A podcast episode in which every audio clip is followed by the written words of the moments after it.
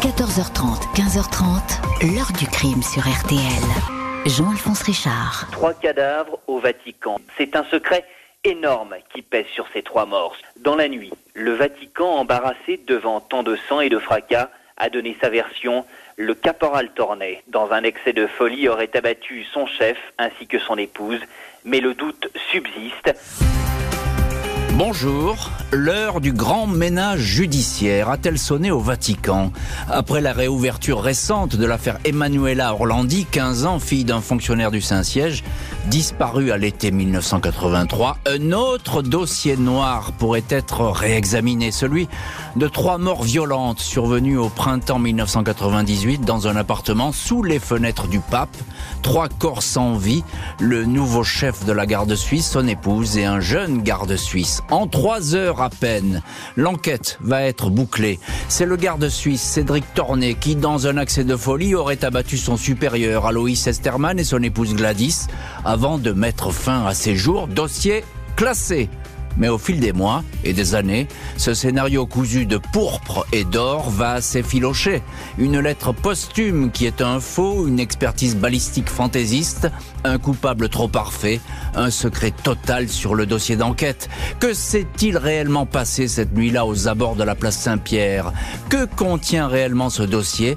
Question posée aujourd'hui en direct à nos invités dont la maman du garde suisse Cédric Tornet. 14h30, 15h30. L'heure du crime sur RTL. Dans l'heure du crime aujourd'hui, nous rouvrons le dossier Cédric Tornet du nom de ce jeune garde suisse du Vatican présenté au début du printemps 98 comme le meurtrier d'un couple. Une double exécution au cœur du Saint-Siège suivie de son suicide. Les enquêteurs n'ont aucun doute sur ce qui s'est passé.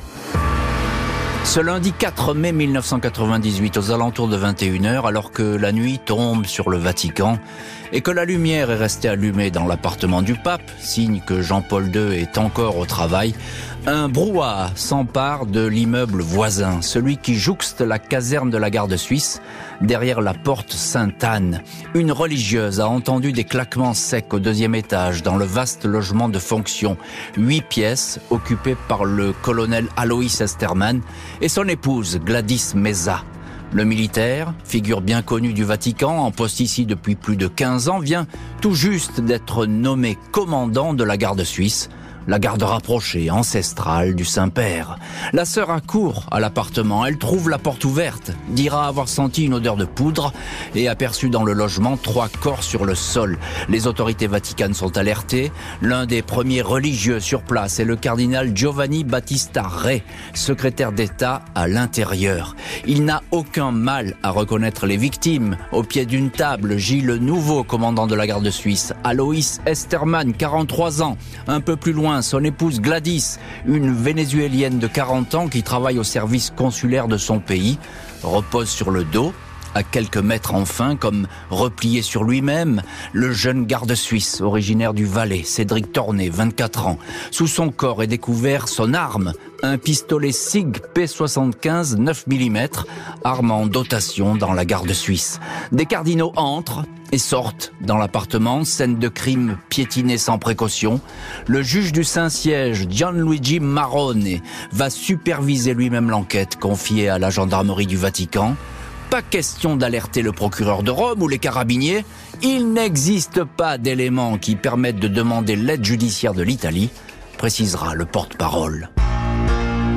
Les trois autopsies sont pratiquées à la morgue du Vatican. Le colonel Esterman a été abattu alors qu'il venait juste de raccrocher son combiné téléphonique. Un ami suisse l'avait appelé pour le féliciter. Avec son épouse, il s'apprêtait à sortir pour aller dîner avec des proches à l'hôtel Columbus. Aloïs Esterman a été touché par une première balle à la joue gauche, balle qui est allée se loger dans la moelle épinière. Un deuxième projectile lui a traversé l'épaule. Son épouse Gladys a reçu une seule balle entrée par l'épaule gauche, elle lui a transpercé la colonne vertébrale. Selon le légiste, Cédric Tornet s'est quant à lui tiré une balle dans la bouche qui lui a fait exploser le sommet du crâne. Trois heures seulement après la tragédie et alors que les rapports d'autopsie ne sont pas terminés, le scénario est arrêté, établi en un temps record par les enquêteurs. Il est le suivant. Cédric Tornet a fait irruption dans l'appartement, Il a tiré sur Aloïs Esterman. Il a ensuite abattu Gladys, qui se serait précipité sur lui. Il a fait quelques pas, s'est agenouillé pour se tirer une balle dans la bouche. Thèse qui ne fait aucun doute est immédiatement relayée par le Vatican. Les explications officielles vont toutes dans le même sens. Le caporal Cédric Tornet en voulait à son supérieur. Ce dernier l'avait déjà averti pour deux sorties nocturnes hors du Vatican. Qui plus est, Esterman avait refusé le matin même de lui décerner la médaille du mérite, le Benemerenti, que l'on accorde à ceux qui viennent de passer deux ans au Vatican. Il est précisé que les rapports entre les deux hommes n'étaient pas au beau fixe. Tornet se serait senti humilié. Le Vatican évoque un ruptus, un coup de folie, un acte de démence subie de la part du jeune garde suisse. Et d'ailleurs, la meilleure preuve est cette lettre laissée à sa mère Muguette. La seule chose que je voulais, ils me l'ont refusé, écrit Cédric en ajoutant J'espère que tu me pardonneras, car ce que j'ai fait, ce sont eux qui m'ont poussé. Le Saint-Siège ne va pas changer une ligne à son scénario, même si les proches du garde suisse vont découvrir bien des incohérences. Mercredi 6 mai 98 au matin, deux jours après la tragédie, le pape Jean-Paul II pénètre dans la chapelle Saint-Martin pour rendre en personne un dernier hommage aux victimes. Le Saint-Père connaissait très bien Aloïs Esterman, le nouveau chef de sa garde suisse. 17 ans auparavant, ce dernier simple capitaine avait tenté de faire rempart de son corps lors de l'attentat sur la place Saint-Pierre. Curieusement, alors que Cédric Tornet est présenté comme le meurtrier, son cercueil est aligné auprès de ceux de ses victimes. Aucune explication n'est donné à cette mise en scène voulue par le secrétaire d'État Angelo Sodano, l'éminence grise du pape. Peu auparavant, ce même cardinal Sodano avait toutefois insisté pour que le caporal Tornet soit incinéré, démarche peu banale de la part d'un homme d'église, la mère de Cédric Tornet, Muguette Boda, avait refusé. Les proches du caporal Torné ont des doutes sur la version livrée clé en main par le Vatican, où l'on indique avoir la certitude morale de tout connaître de cette affaire. Le Saint-Siège met en avant la lettre testament laissée par Cédric Torné et trouvée par un de ses collègues, Muguette Boda. La maman va lire et relire ce courrier. Il fourmille d'anomalies, de curiosités. En premier lieu, la lettre est adressée à Madame Chamorel, le nom du deuxième mari de Muguette. Un nom que le garde suisse n'utilise jamais, mais qui figure bel et bien dans son dossier administratif. Cédric évoque encore ses trois ans, six mois et six jours passés au service du corps armé pontifical. Pourquoi un décompte qui se veut aussi précis est erroné? Le garde ayant passé trois ans, cinq mois et trois jours au Vatican, Cédric Torné dit avoir une pensée pour les êtres qui lui sont chers, sa mère bien sûr, mais aussi sa sœur Mélinda, qui l'orthographie avec un accent alors qu'il sait qu'il n'y en a pas. Le courrier remis à la famille ne porte aucune signature alors que le jeune homme paraffait toujours ses courriers privés. Cédric Tornet avait encore pour habitude d'écrire sur les blocs fournis par la caserne, du papier ligné. Cette fois, le papier est à carreaux. Une expertise commandée par la maman indique que la feuille a été arrachée du bloc par un gaucher alors que le jeune militaire était droitier. 5 février 99, neuf mois après le drame, le juge du Vatican, Gianluigi Marone, fait savoir que l'enquête est terminée, dossier classé, rapport secret. Seulement une dizaine de pages sont divulguées. L'autopsie aurait démontré que Cédric Tornet souffrait d'une anomalie mentale, un kyste de la taille d'un œuf de pigeon qui lui compressait le cerveau. Des traces de cannabis auraient été relevées dans son organisme. Autant d'éléments qui auraient pu causer des hallucinations. Autopsie contestée par le professeur Krompecher de l'Institut médico-légal de Lausanne. Il a pratiqué une contre-autopsie à la demande de la famille, pas de traces de kyste au cerveau. Il est noté que si le garde suisse s'était suicidé en se tirant une balle dans la bouche, la tête en avant, il aurait eu une vertèbre fracturée et ce n'est pas le cas. L'expertise balistique précise que le trou de sortie du projectile 7 mm ne correspond pas au calibre de l'arme du caporal Tourné. La balle qui aurait causé sa mort et qu'on a remise à Muguette Boda n'est sans doute pas la bonne. Elle est intacte, alors qu'elle aurait dû être écrasée. Ces trois morts sont les victimes d'une machination, indique la mère du garde suisse au journal Il Messaggero. Les doutes ne vont cesser de s'amplifier.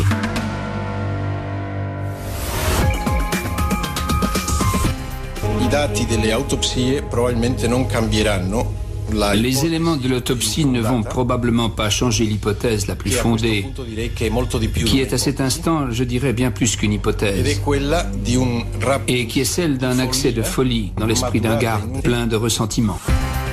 Dans l'heure du crime, retour sur les trois morts du Vatican. Mai 98, un jeune garde suisse s'est suicidé après avoir abattu son supérieur et son épouse, a conclu le Saint-Siège. Un coup de folie auquel ne croit pas la mère de l'auteur présumé. La contre-enquête révèle une foule d'incohérences. 5 juillet 2002, 4 ans après la tragédie, Muguette Boda, la mère du garde suisse Cédric Tornet et ses deux avocats français, Luc Brossolette, Jacques Vergès, demandent la réouverture de l'enquête. Elle dénonce un dossier inaccessible, lacunaire. Maître Brossolette évoque la comédie d'une pseudo-instruction diligentée par les balisticiens du dimanche du Vatican. La deuxième autopsie, conduite en Suisse, met effectivement à mal les constatations établies derrière les murs du Vatican. Un Saint-Siège irrité par ce flot de soupçons, au point que Muguette Boda va recevoir la visite chez elle en Suisse de deux émissaires, un haut gradé de la garde suisse et Monseigneur Battista Rica, secrétaire du nonce apostolique à Berne. Il est expressément demandé à la maman de Cédric Tornet d'arrêter la contestation. Le silence du Vatican ne fait qu'encourager interprétations et hypothèses. On s'interroge sur ce diacre français qui, lors des obsèques du caporal Tournai, a affirmé « ils l'ont tué ». Cet homme n'a ensuite jamais plus voulu parler. Selon un prélat français qui témoigne sous le sceau de l'anonymat, ce diacre était en possession de documents contredisant la version officielle. On se pose encore des questions sur le commandant Esterman. Détenait-il des secrets sur les finances occultes du Vatican, sur l'existence d'abus sexuels au sein même du Saint-Siège? Un ancien juge anti-mafia, Ferdinando Impositamo, va même affirmer que le commandant Esterman était un agent de la Stasi, les services secrets est-allemands. Il aurait été exécuté, crime maquillé en coup de folie par du caporal Torné, victime collatérale de ce règlement de compte. Le Saint-Siège reste muet, il va falloir attendre 23 ans pour qu'il réponde aux demandes de réouverture. Avril 2021, le cardinal Pietro Parolin, secrétaire d'État et numéro 2 du Vatican, répond à un courrier adressé quelques mois auparavant par Laura Gros, l'avocate romaine de Muguette Boda, la mère de Cédric Tornet. L'avocate demandait une nouvelle fois la réouverture de l'enquête sur les trois morts du 4 mai 98. Jusque-là, la famille du garde suisse s'était heurtée au silence du Saint-Siège, autant de requêtes restées sans suite. 23 ans après les faits, le Vatican répond donc pour la première fois, le cardinal Paroline écrit qu'il comprend la douleur des proches. Il assure avoir demandé au tribunal d'examiner la demande de réouverture, une réponse mesurée, mais qui constitue bel et bien une éclaircie. Cédric est enfin traité comme un être humain, se réjouit maître Sgro, ajoutant que selon elle, le véritable coupable n'a jamais été vraiment recherché. Avec cette avancée, la mère de Cédric Tornet espère avoir enfin accès à la procédure. Mon fils a été assassiné.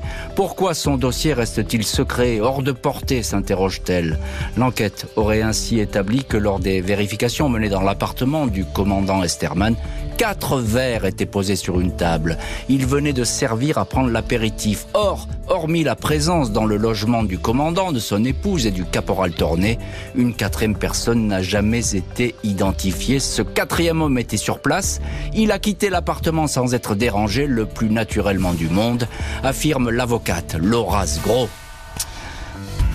Un combat qui avance donc à petits pas, mais loin d'être terminé pour la mère du caporal Tornet. Toutes ces années, Muguette Boda, convaincue de l'innocence de son fils, n'a jamais baissé les bras. Elle continue aujourd'hui à dénoncer une enquête fantôme, conduite à toute vitesse, puis jalousement gardée secrète. Il n'y a aucun témoin du drame, juste la désignation d'un coupable et un semblant d'enquête strictement interne, menée par des néophytes en matière criminelle, résume Muguette Boda dans le journal suisse Le Temps. Selon elle, les dirigeants du Vatican ont décidé de maquiller une sanglante bavure qui risquait de révéler au grand jour la féroce lutte de pouvoir en cours à l'époque au sommet de l'Église catholique.